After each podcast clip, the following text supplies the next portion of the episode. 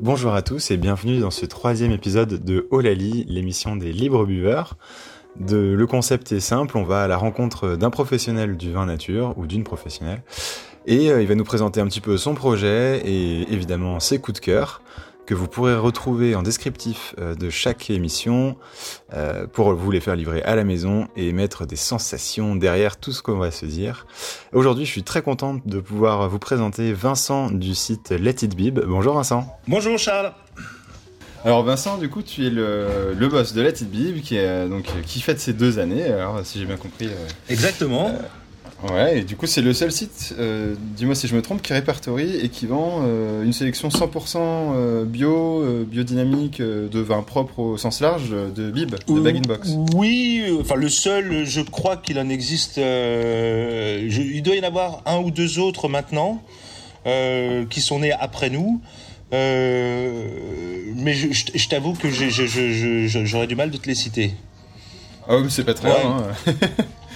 D'accord. Je crois qu'il y, euh, qu y, en a un qui est basé à Paris et un autre qui est basé dans la, dans la vallée du Rhône. Voilà. D'accord. Mm. En tout cas, on, est, bah, on est peu sur ce segment, ça c'est sûr. Ouais. Bah, du coup, le bib, pour ceux qui, qui ne connaissent pas, donc c'est effectivement euh, ce qu'on c'est ce qu'on appelait avant les cubis. Il n'y a pas une différence entre le cubi et le bib, je pense. C'est la même en chose. tout cas, dans, dans, dans, dans, le langage courant, il y en a pas. Techniquement, il y en a quand même. Le, ah oui, c'est voilà. sur les, les, les, matériaux utilisés, c'est ça, sur voilà, le sac et ça. le carton. Oui, oui, oui. Le, le cubi, c'était vraiment un jerrycan qu'on remplissait euh, en revenant de vacances. On s'arrêtait dans un chez un vigneron, on mettait le, le, le, le jerrycan dans le coffre et puis euh, on remontait tranquillement et on faisait des mises en bouteille. Après, euh, ça, ça, ça, se passait souvent comme ça. Et puis il y a eu la révolution du robinet, le robinet anti-retour d'air, ce qu'on appelle, qui s'appelle le, le robinet Vitop qui en fait permet effectivement de servir du vin sans qu'il y ait de bulles d'air qui remontent à l'intérieur. Donc le vin qui est conditionné sous vide, il garde ses qualités organoleptiques ensuite euh, pendant toute la durée du service, qui peut aller jusqu'à 4-6 semaines quoi. Ouais. Voilà. Ouais, c'est ce qu'on disait tout à l'heure, effectivement. Euh, Au-delà de 4 à 6 semaines, ça peut, ça peut s'altérer un petit peu, mais euh, c'est quand même une, une, durée assez longue entre le moment où on l'ouvre et le moment où, euh, où il va clairement, changer de goût. Quoi. Clairement, clairement. Après, quand on est tout seul à le boire, bon, évidemment, il vaut mieux s'orienter vers un 3 litres qu'un 5 litres.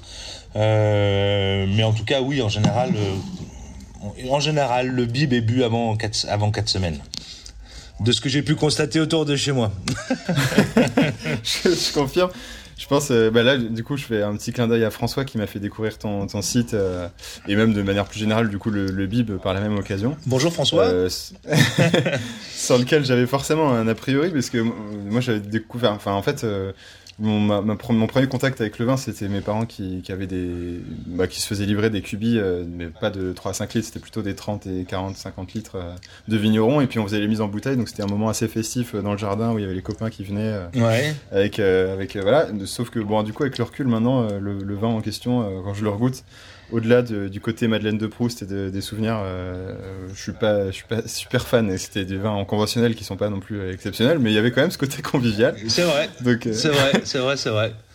Donc je suis ravi de voir qu'il y a en plus de, de, la forme qui est chouette maintenant des, des super vins euh, qui sont proposés dans ce format-là.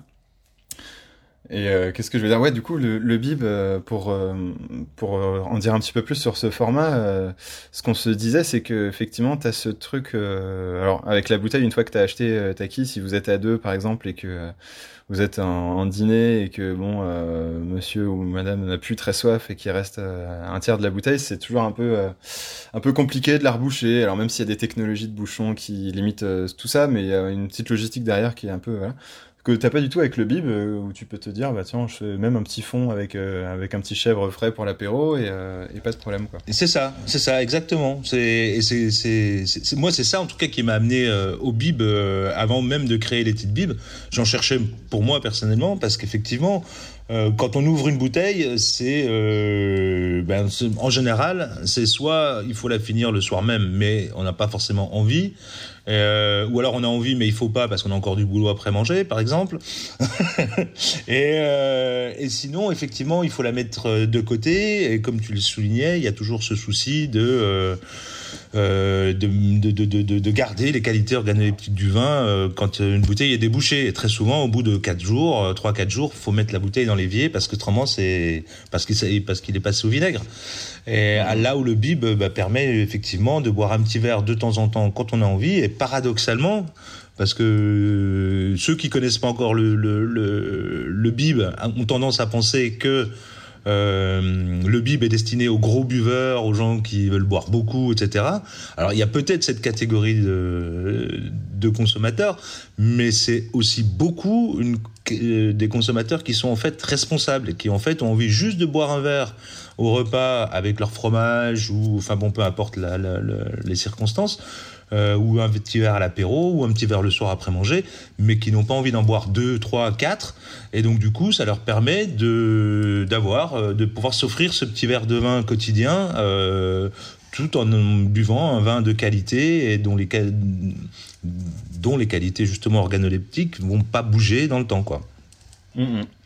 Ouais, ça. tu me diriges du coup avec euh, ce côté euh, qu'il y a chez, chez Let It Be, il me semble. Euh, tu me dis si je me trompe, mais j'ai l'impression qu'il y a quand même aussi, une, on, l'air de défendre aussi une certaine notion du savoir-vivre, de la convivialité, et, ce côté, voilà.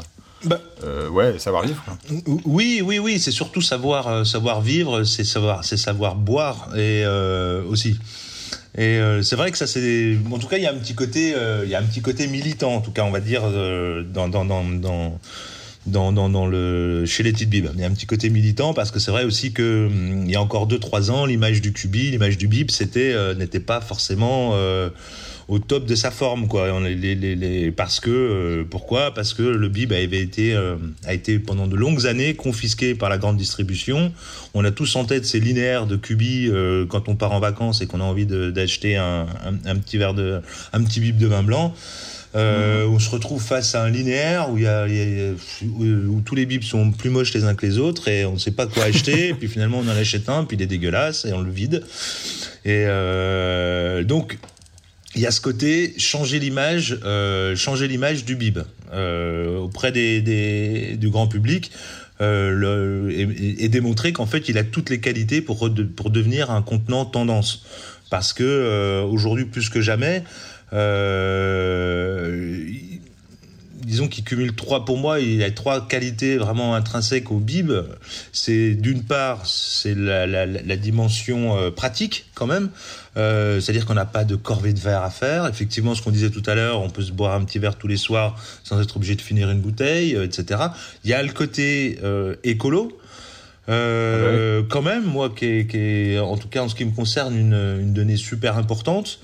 Euh, dans la mesure où, euh, lorsque vous faites, c'est notamment là que, que, que, ça se situe, hein, la dimension écolo, c'est que lorsqu'on fait voyager du vin en bib, on fait voyager du vin et un tout petit peu de carton, un tout petit peu de plastique. Alors que lorsqu'on fait voyager une bouteille, on fait d'abord voyager du verre, beaucoup de, beaucoup de vide et un petit peu de vin. Et ouais, voilà. Et alors, bien sûr, le verre a cette qualité incroyable d'être recyclable à l'infini, mais en revanche, tout le cycle de recyclage du verre, c'est une espèce de c'est euh, un, un non-sens écologique. Donc ouais. euh, sur euh, sur sur les vins de garde, il n'y a pas de discussion, c'est la bouteille. Mais pour tous les vins qui se boivent dans l'année, dans les deux ans, euh, le bib est une, en tout cas une alternative beaucoup plus écologique que la bouteille. À qualité égale. Voilà. Et puis le dernier point, ouais. c'est le fait que effectivement, bah, le fait que ça coûte moins cher de le faire voyager, euh, le fait que ça coûte moins cher à conditionner, et eh ben au, au, final, on se retrouve avec des vins à qualité égale, parce qu'il y a la, moi la plupart des bibs que je propose, par exemple, sont disponibles aussi en bouteille. C'est le même vin que vous retrouvez en bouteille et en bib. Et eh ben à qualité égale, euh, le bib revient à 20-30% moins cher que la bouteille, parce que ça ouais. coûte 20 à 30% moins cher à produire et à, et à transporter. Et à conditionner, ouais, Voilà. Donc, à partir de ces, ces trois qualités-là, l'idée, c'est d'arriver à, à, convaincre les gens du, du, du, bien fondé du, du bib, quoi. Voilà. Et ouais. D'accord. Et ben ouais, c'est top. Ça fait déjà deux ans du coup que la, le site a, est lancé. Et, euh, et, ça marche plutôt bien. Tu me disais que là, avec le confinement, euh, tu, ah, tu, trouves quand même une clientèle. Euh, oui, c'est vrai. C'est vrai que le confinement a été un vrai, un, un, un vrai accélérateur.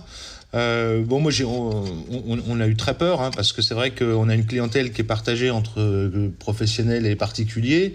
Euh, bon, quand nos, amis restaurateurs, on leur a dit euh, fermez vos portes, ben nous aussi, du coup, on, on, a, on, les a perdu, on a perdu ce, cette part de chiffre d'affaires, mais on s'est assez vite rendu compte que les particuliers euh, compenseraient en fait cette, cette, cette, cette, cette perte-là.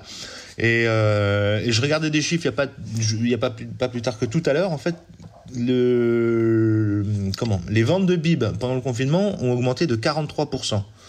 Et euh, mmh. sans dire qu'elles se sont stabilisées à ce niveau-là, mais en tout cas, euh, je pense que le bib euh, aujourd'hui est, est, redevenu une alternative et non plus quelque chose d'exceptionnel et surtout qui n'est pas qui ne concerne pas que les vins de mauvaise qualité. Quoi. Voilà, je pense que les, ça, ça, a contribué, le confinement a contribué en tout cas à ce que à, à convertir les gens et à, à, à leur à, à ce qu'ils comprennent aussi que on, on, l'important c'est pas le contenant, c'est le contenu et que si le vin est bon, qu'il soit en bouteille ou qu'il soit en bib, euh, il est toujours bon et ça changera rien. Ouais. Voilà.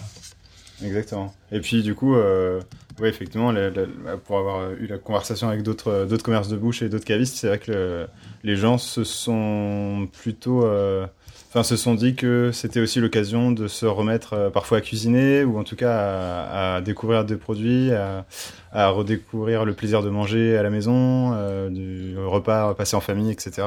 Oui, c'est sûr, c'est sûr que c'est sûr que le, bon le confinement euh, aura des effets dévastateurs à plein à plein d'égards, mais Peut-être aussi qu'on peut. Euh, enfin, moi, je, je, je suis convaincu, parce que optimiste de nature, que ça va me permettre aussi.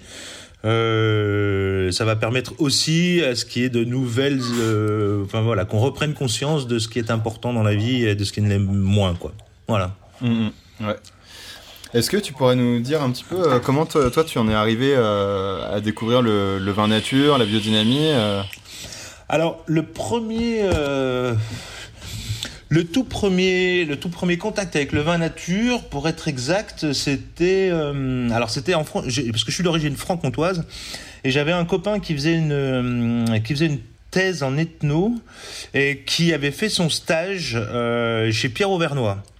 Euh, à Pupille, donc qui est un des, des tout premiers, euh, un des tout premiers à avoir euh, retenté de faire des vins euh, juste avec du jus de raisin et sans aucun adjuvant, aucun intrant, etc. Et, euh, et donc il nous, il nous, avait fait goûter un petit peu les vins avec euh, sur les avec lesquels euh, enfin les, les, vins que Pierre Auvernois euh, vinifiait à l'époque. Et c'est vrai que j'avais bon j'avais adoré, mais en toute franchise, euh, c'est pas ça qui m'a fait basculer. C'est venu un petit peu plus tard avec un autre ami qui est d'originaire d'Angers et qui lui a commencé euh, parce qu'à à cette époque-là, je buvais un peu plus de vin déjà et qui m'a sensibilisé justement euh, à, tout ce qui est tout ce que signifiait le vin nature. Et, c'est là que j'ai basculé. C'était il y a, il y a une, une, bonne dizaine d'années, quoi. Voilà, ça s'est fait comme ça. Et puis comme comme comme bien souvent dans ce genre de cas, avec le quand on commence à à goûter au vin nature, euh, quand il s'agit de refaire, euh, de, de, on peut plus revenir en arrière, quoi. C'est-à-dire que Je sais pas ce qui se passe exactement dans la tête ou, euh, ou ailleurs, mais en tout cas, euh, une fois qu'on a goûté le vin nature, on, regoute, on, on reboit plus de vin conventionnel. En tout cas, euh, ceux, ceux, ceux, ceux, ceux, que, ceux qui sont pleins d'intrants, etc. Quoi. Voilà. Les vins de supermarché, quoi. Les vins de supermarché, ou pas que de supermarché. Hein. Il y a des grands vins qu'on trouve chez des grands cavistes qui sont pleins de qui sont pleins d'intrants, euh, qui ont été, euh, dont les vignes euh, ont vu du glyphosate du matin au soir, etc. Et, et qui sont vendus à 100 balles la bouteille, hein, et que moi je suis incapable de boire. Donc, il n'y a pas que, il a pas que la piquette, il y en a, enfin en tout cas les des vins qui sont vraiment très sales, il n'y en a pas qu'en grande surface. Ouais. Et il n'y en a pas qu'à Bordeaux, contrairement et, ah, oui, à non, la non, sale non, réputation non plus, non plus, non plus, non, non, ouais, faut arrêter le Il y en a, mais pas que.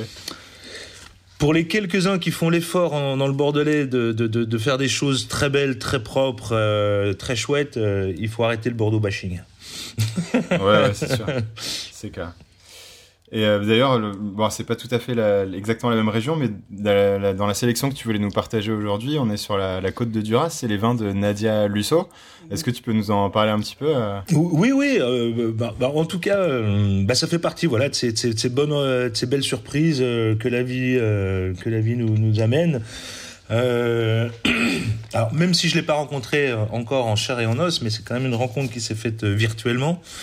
Et euh, donc Nadia Lusso, en fait, c'était était œnologue euh, au départ, euh, et puis elle a très vite, euh, au contact des vignerons, elle s'est dit mais moi, ce que je veux faire, c'est vigneronne. Et euh, c'était une œnologue plutôt dans l'esprit less is more, c'est-à-dire qu'elle était plutôt non interventionniste. Et euh, elle a continué, elle a, bien sûr mis en mis en œuvre ces préceptes-là euh, pour elle-même. Et aujourd'hui, elle est euh, donc elle, est son, domaine s'appelle le domaine le château Haut-la-Vigne en Côte de Duras, qui est un, une AOC assez méconnue, mais qui est très prisée des, amateurs parce que justement, parce qu'elle est inconnue, elle est, elle est, elle est méconnue, les, les, tarifs sont très accessibles et on a des vins d'une exceptionnelle. Enfin, il y a un terroir en Côte de Duras qui est exceptionnel. Et, euh, et quand en plus la vigneronne est plutôt du tendance surdouée, ben on arrive à des choses qui sont assez magnifiques, y compris en bib. Euh, donc oui, voilà, c'est vrai que c'était un, c'était un coup de cœur parce que les Côtes de Duras on connaît pas. Euh, Nadia Lusso, elle a, elle, s'est fait un petit nom dans les vins nature, mais guère au-delà. Et je trouve qu'elle mérite vraiment toute l'attention des amateurs de euh, des amateurs de vin parce qu'elle fait vraiment des choses euh, d'une grande délicatesse. C'est euh, c'est soyeux, c'est c'est fin, c'est fruit, c'est toujours sur le, toujours au service du fruit, etc. Et euh, mm-hmm. voilà, c'était c'était un petit coup de cœur que j'avais envie de partager. Et puis c'est vrai qu'on a fait aussi euh, on avait, on a voulu prendre un petit peu le contre-pied là euh, à l'occasion du, du, Black Friday. On s'est dit qu'est-ce qu'on fait? On prend la parole, on dit quelque chose. Alors parce que c'est vrai que nous ça nous fait un petit peu vomir là ce côté euh, orgie de consommation. Et euh, on s'est dit quand même autant donner notre avis pas sur le sujet. Et donc on a lancé le le White Friday. Donc on avait proposé une sélection de, de trois nouveaux trois nouveaux blancs.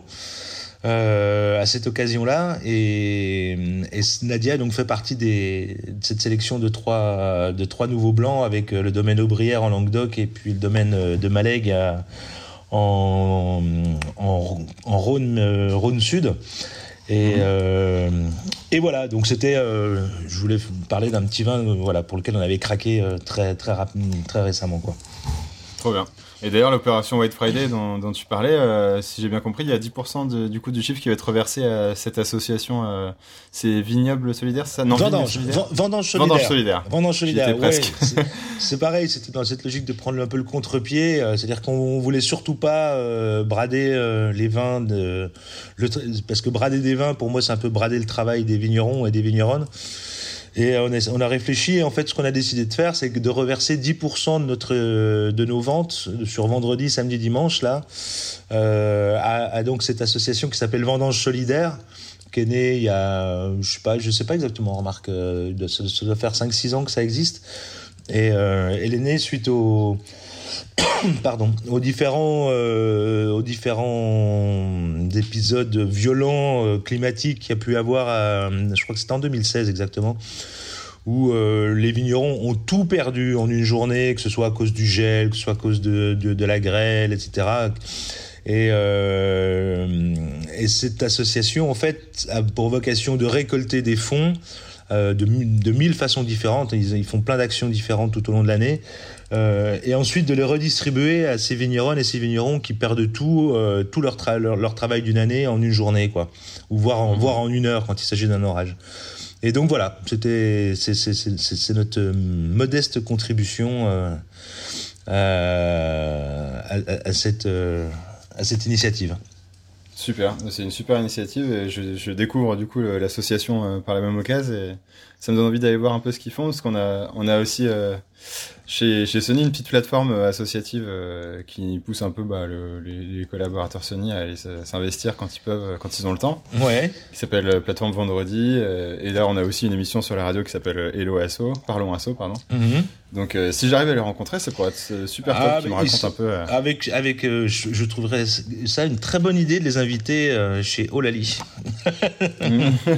non, mais parce qu'effectivement, ils ont besoin, ils ont besoin aussi d'un petit peu de, de, de visibilité médiatique, c'est sûr.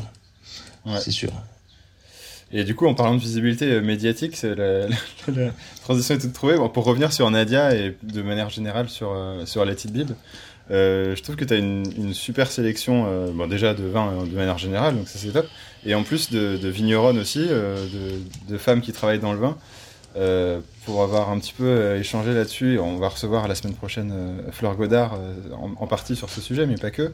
D'accord. c'est vrai que c'est encore un milieu qui est encore un petit peu, enfin en tout cas qui a encore l'image d'un milieu assez masculin parce qu'il y a ce côté un peu paysan du vignoble. Oui, oui, oui, oui, oui. Alors c'est c'est pas c'est pas lié au c'est pas parce qu'il y a cette dimension paysanne, mais je pense, mais c'est euh, mais c'est vrai que le milieu du vin, comme le milieu de la musique, hein, euh, puisque tu sais de quoi je, tu sais de quoi mhm. je parle quand je parle de la, musique, euh, et reste un milieu, je veux pas dire misogyne, même si c'est le cas pour certains, mais sexiste.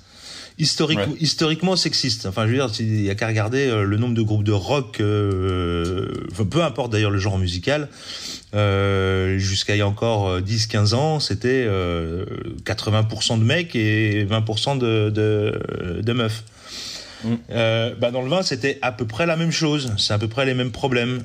et euh, mais aujourd'hui, ça bouge, ça bouge. Donc c'est vrai que nous, on avait la volonté quand même dès le départ d'offrir euh, autant de, enfin en tout cas dans notre sélection, d'être très attentif à ça. Euh, et, et, de, et, et, de pouvoir offrir une, une, une fenêtre euh, aux deux sexes, évidemment, sans que ce soit un sujet euh, forcément, euh, sans que ce soit une question qu'on se pose à chaque rencontre, mais en tout cas, il y avait cette volonté d'être équilibré. Et puis, euh, et puis aussi, on s'est rendu compte, enfin, quand on, avant qu'on lance les petites bib, quand il, s'agissait de, convaincre des vignerons et des vignerons de, de, nous suivre et de faire des bibs avec nous, ben on s'est rendu compte aussi que les femmes étaient beaucoup plus ouvertes que les hommes à l'idée, au concept de l'étude bib et euh, il y avait moins de barrières, elles étaient moins prisonnières de, de, de, de préjugés euh, que, le, que, leurs, que leurs confrères euh, masculins. Quoi. Donc naturellement, aujourd'hui, c'est vrai qu'on a une offre plutôt, enfin plutôt féminine en tout cas, qui est, on retrouve beaucoup de femmes vigneronnes dans notre sélection. Et puis, ouais. et puis le, le, le, deuxième point aussi, c'est vrai que il y a encore 10, 15 ans, 20 ans, euh, même si c'était le couple qui travaillait, euh, qui travaillait ensemble au domaine, n'apparaissait sur les étiquettes que le, que le, que le mec. Alors qu'aujourd'hui, euh, bon voilà, ça, ça, ça, a un petit peu évolué, les, ça a un petit peu évolué, et je crois que tout le monde a à cœur euh, de, enfin chaque vigneron aujourd'hui a, a, à cœur de mettre en valeur aussi euh, le travail de sa femme et, et inversement quoi. Oui, bien sûr. Voilà. Et avec un peu de chance, dans quelques années, on arrêtera de, de dire euh, ça c'est un vin pour les femmes et ça c'est un ah, vin pour les mecs. Non, mais alors ça. il y a encore un peu de boulot quand même. Il y a encore du taf avant de dire. Je crois qu'il y a malheureusement encore ouais. un peu de boulot. Pour madame, ce sera un coteau du Léon et pour monsieur, ce sera voilà, ça. un gros rouge un, qui tâche. Bon, bon, c'est ça, c'est ça, c'est ça. Voilà. Et puis madame va prendre une salade et monsieur a une bonne pièce de bœuf. Voilà. Non, bah ouais, en tout cas, c'est une super, c'est une super démarche, même si c'est pas, comme tu dis, forcément une question que vous posez à chaque fois. Non, c'est pas tout à fait conscient, mais on est attentif. Ouais, bah c'est déjà, top. Hmm. Et du coup, bah, ça donne, j'espère que ça donnera envie à nos auditeurs d'aller goûter ce que fait Nadia Lusso et, et les autres. Euh, moi, du coup, j'ai pu goûter effectivement celui que tu m'as proposé, le Côte de Duras, et effectivement, c'est vraiment top. Il y a des, j'ai trouvé des, des, chouettes notes de miel, comme tu dis, c'est très, très floral, très gourmand tout de suite. Ouais. Et frais avec un petit chèvre à l'apéro, c'est vraiment euh, le top. Quoi. Il aime... Tu disais c'est un vin d'hiver, c'est marrant comme euh, formule. Mais... Oui, alors c'est peut-être aussi con que de dire un vin d'homme ou un vin de femme hein, en parlant d'un vin d'hiver, mais voilà, ça c'est, un... je trouve que ça va bien avec ce, le, le, la saison dans laquelle on est, là où euh, on commence à manger des choses un petit peu plus grasses, ça où on commence à euh, ou alors sur des poissons, des choses comme ça. Enfin, je, je sais pas. Je trouve qu'il qu il, se boit très bien autour d'une cheminée, par exemple, euh, en picorant des petits toasts, euh, même de foie gras, par exemple. Ouais, en tout cas, il ramène un petit peu du soleil du sud-ouest à Paris. Exactement. on en manque beaucoup, donc c'est top d'avoir un peu dans les papilles. D'accord, top. Bah écoute, j'espère que ça leur donnera envie de, de goûter. Euh, Qu'est-ce qu'on peut se dire d'autre? Bah, Du coup, euh, oui, euh, si, le petit, petit, petit clin d'œil que j'ai oublié de préciser tout à l'heure sur le, sur le slogan de Let It Bib qui est Vive les cubis libres, qu'on Oui. pourrait presque prononcer cubi libré. du coup. Ouais, chacun se l'approprie. Chacun se l'approprie, chacun en fait ce qu'il veut. Ouais, j'ai failli appeler l'émission euh, Cubi Libré, mais je me suis dit que c'était peut-être un peu trop politique. Donc, euh, mais du coup, euh, donc il y a forcément peut-être un, cli- un clin d'œil à Gilles Bénard et la bande de, de la gastronomie un peu euh, du côté un peu Bah bien convivial. sûr, bien sûr, bien sûr. C'est grâce à eux que je me suis construit, que je me suis construit mes papilles d'amateurs de, de vin nature. Euh, entre autres, Euh, donc oui, c'était un clin d'œil, c'était un clin d'œil. C'était aussi, euh, c'était aussi une manière de, de, de dire qu'on s'inscrivait dans cette, dans ce mouvement-là.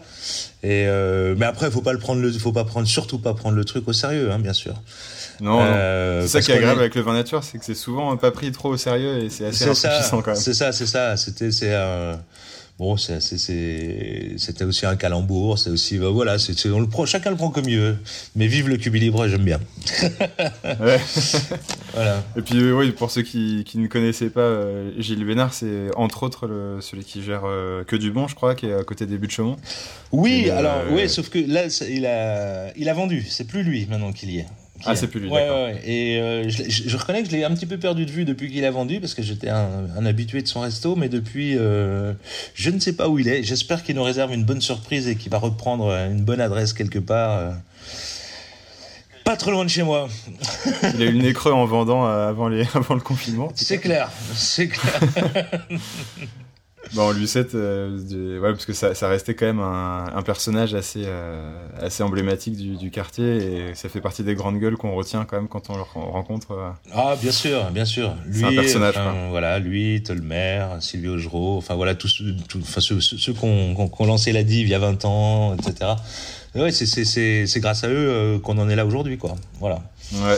Donc c'est aussi un petit, petit- un petit clin d'œil en, en hommage à, voilà, à leur travail, à leur obstination et à, à tout ce qu'ils ont pu faire et qui font qu'aujourd'hui, euh, bon, on a la chance d'avoir des cavistes nature à tous les coins de rue, euh, à Paris en tout cas, même si c'est pas le cas encore partout en France, loin de là, mais, euh, Ouais. mais euh, voilà quoi. Et puis même les cavistes conventionnels et même les Nicolas, c'est pour dire, euh, sont, sont quand même quasiment J'ai pas euh, entendu, j'ai pas entendu, tu peux répéter? Ouais, pardon, je disais. de qui on parle? Je sais pas. Non, mais ils ont tous, il y a- euh, Il y a eu. Ça a été censuré, moi, de mon côté. bah, ou, ou- ou Nissa dans un autre euh, registre, mais ils ont tous des, des- Oui, ils sont obligés ouais. en fait de, de proposer des vins nature à leur, à leur carte quoi. Ouais, ouais. Bon, après avec euh, avec une démarche derrière qui est pas forcément toujours euh, en accord avec euh, la philosophie du vin nature, mais mais au moins c'est présent, ça a le mérite d'être là. Exactement. D'accord, bah c'est top et du coup bah on- la, la semaine prochaine on va recevoir Fleur pour qu'elle nous parle aussi un peu de comment a évolué la scène du vin nature et Dieu sait qu'elle a évolué là sur ces dix dernières années, même ces deux dernières années pour reprendre la période de, de vie de, de Let It Be. donc c'est plutôt plutôt une bonne nouvelle, c'est une scène qui bouge beaucoup, qui pro- qui promet plein de, de, de chouettes choses. Ah, et puis les jeunes, les- les- là, les jeunes qui, s- qui, qui, qui s'installent et tout ça, ils font un- parce que bon, on, on connaît maintenant tous les toutes les figures emblématiques, hein, mais euh, là arrive la nouvelle génération et franchement, ils font des merveilles. Ils font des Ouais, ils sont merveilles. très chauds. Ouais. Parce que justement, ils ont aussi, euh, ils peuvent, ils ils peuvent aujourd'hui profiter de l'expérience des, des anciens. Euh, et les anciens sont toujours, en général, euh, très très très euh, généreux en termes de conseils, en termes d'accompagnement, etc. Et, euh, et du coup, euh, je pense qu'on peut s'attendre à des merveilles dans les années qui suivent, quoi. Ouais, ouais. c'est exactement la réflexion qu'on se faisait euh, à l'épisode précédent avec. euh, ça, ça fait très Netflix dans l'épisode précédent, mais avec euh, avec Denis Ebinger du domaine Ebinger en Alsace, qui fait partie de, des- du groupe euh, jeunes euh, vignerons euh, indépendants. Ouais. Euh, et effectivement, il disait que c'était une scène. bah, déjà, il y a au moins ce côté. euh, Enfin, ils ont plus tendance à être dans le partage des bonnes pratiques. Bah, D'ailleurs, exactement ce que, ce que proposait aussi le bouquin de, de Fleur euh, avec euh, Pur Jus, c'est de, de, de rassembler un peu les, les façons de faire euh, en accord avec la philosophie un peu biodie, euh, bio et tout ça. euh. Mhm. Il y a un côté un peu collaboratif qui est assez chouette et rafraîchissant sur cette génération-là, et du coup, Exactement. plein de belles choses. Quoi. Exactement. C'est c'est constitutif de ce courant du vin nature, le, le, le- la dimension collaborative, quoi. Ouais. Et euh, d'ailleurs, ouais, d'ailleurs, une question que j'ai oublié de reposer, c'est euh, les vins que tu travailles toi sur les petites bibles, c'est d'abord des rencontres, des gens que tu. ah, toujours. Allez, Edouard Baird, c'est, tu dirais que c'est avant tout une rencontre, des gens qui t'ont tendu la main. Et toujours, toujours, toujours. Non, non, c'est comme ça que ça, c'est toujours comme ça que ça se passe. Alors ça peut être, euh, ça peut se passer dans un vignoble, ça peut se passer dans une soirée, ça peut se passer dans, dans un salon, ça peut se passer parfois, hum, ça démarre au téléphone, etc. Mais ça finit toujours, toujours euh, au domaine à un moment donné. Euh, parce que c'est bah parce que déjà c'est pour ça que j'ai fait ce métier. C'est pour pouvoir bouger euh, un petit peu euh, un, un, petit peu dans toute la France.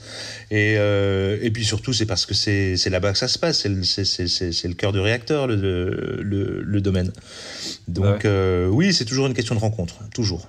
Ouais. Et je précise du coup pour mes collaborateurs de Sony qu'effectivement, avant tu bossais dans la musique et que tu avais déjà cette dimension de, de côté humain, rencontre. Et... euh, C'est exactement, ouais. C'est vrai que j'ai changé de passion. Enfin, disons que pour en... oui, j'ai changé de passion. Enfin, j'ai toujours une passion pour la musique. Hein. J'ai toujours 10 000 disques à la maison que j'écoute un petit peu tous les soirs. Mais euh, mais c'est vrai que j'ai décidé de faire de. Enfin, oui, voilà. J'avais fait de la musique mon métier. Maintenant, c'est le... je fais du vin mon métier. Ouais. Et d'ailleurs, j'en profite pour préciser qu'il y a une radio euh, sur la petite Bib qui s'appelle Radio Bib, non C'est ça?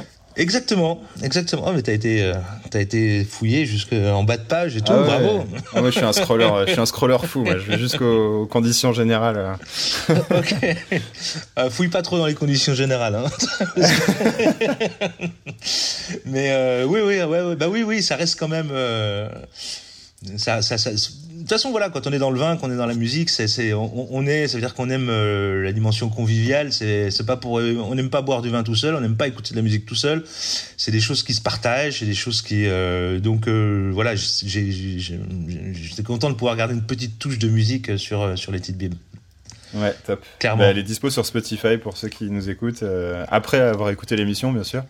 et, et, du coup, euh, et sur le site aussi, je pense, il y a un player qui est, qui est inclus dans le site. Ouais. Bah, ça, ça me paraît complètement euh, être une conclusion parfaite pour clôturer cette émission. Merci beaucoup, en tout cas, Vincent, d'avoir partagé tout ça avec bah, merci nous. à toi, Charles. J'ai appris plein de choses, redécouvert plein de choses, et j'espère que pour ceux qui nous ont écoutés, ils auront changé au moins en partie, ou en tout cas, se seront questionnés sur sur le QB, sur l'avenir du BIB et sur euh, les éventuels euh, bah, a priori qu'ils avaient dessus. Quoi. Et vive le QB libre Voilà, c'est sur cette très belle devise de Vincent que se clôture ce troisième épisode de Olali. Merci de nous avoir euh, écoutés. Restez bien sûr sur Sony Music Radio.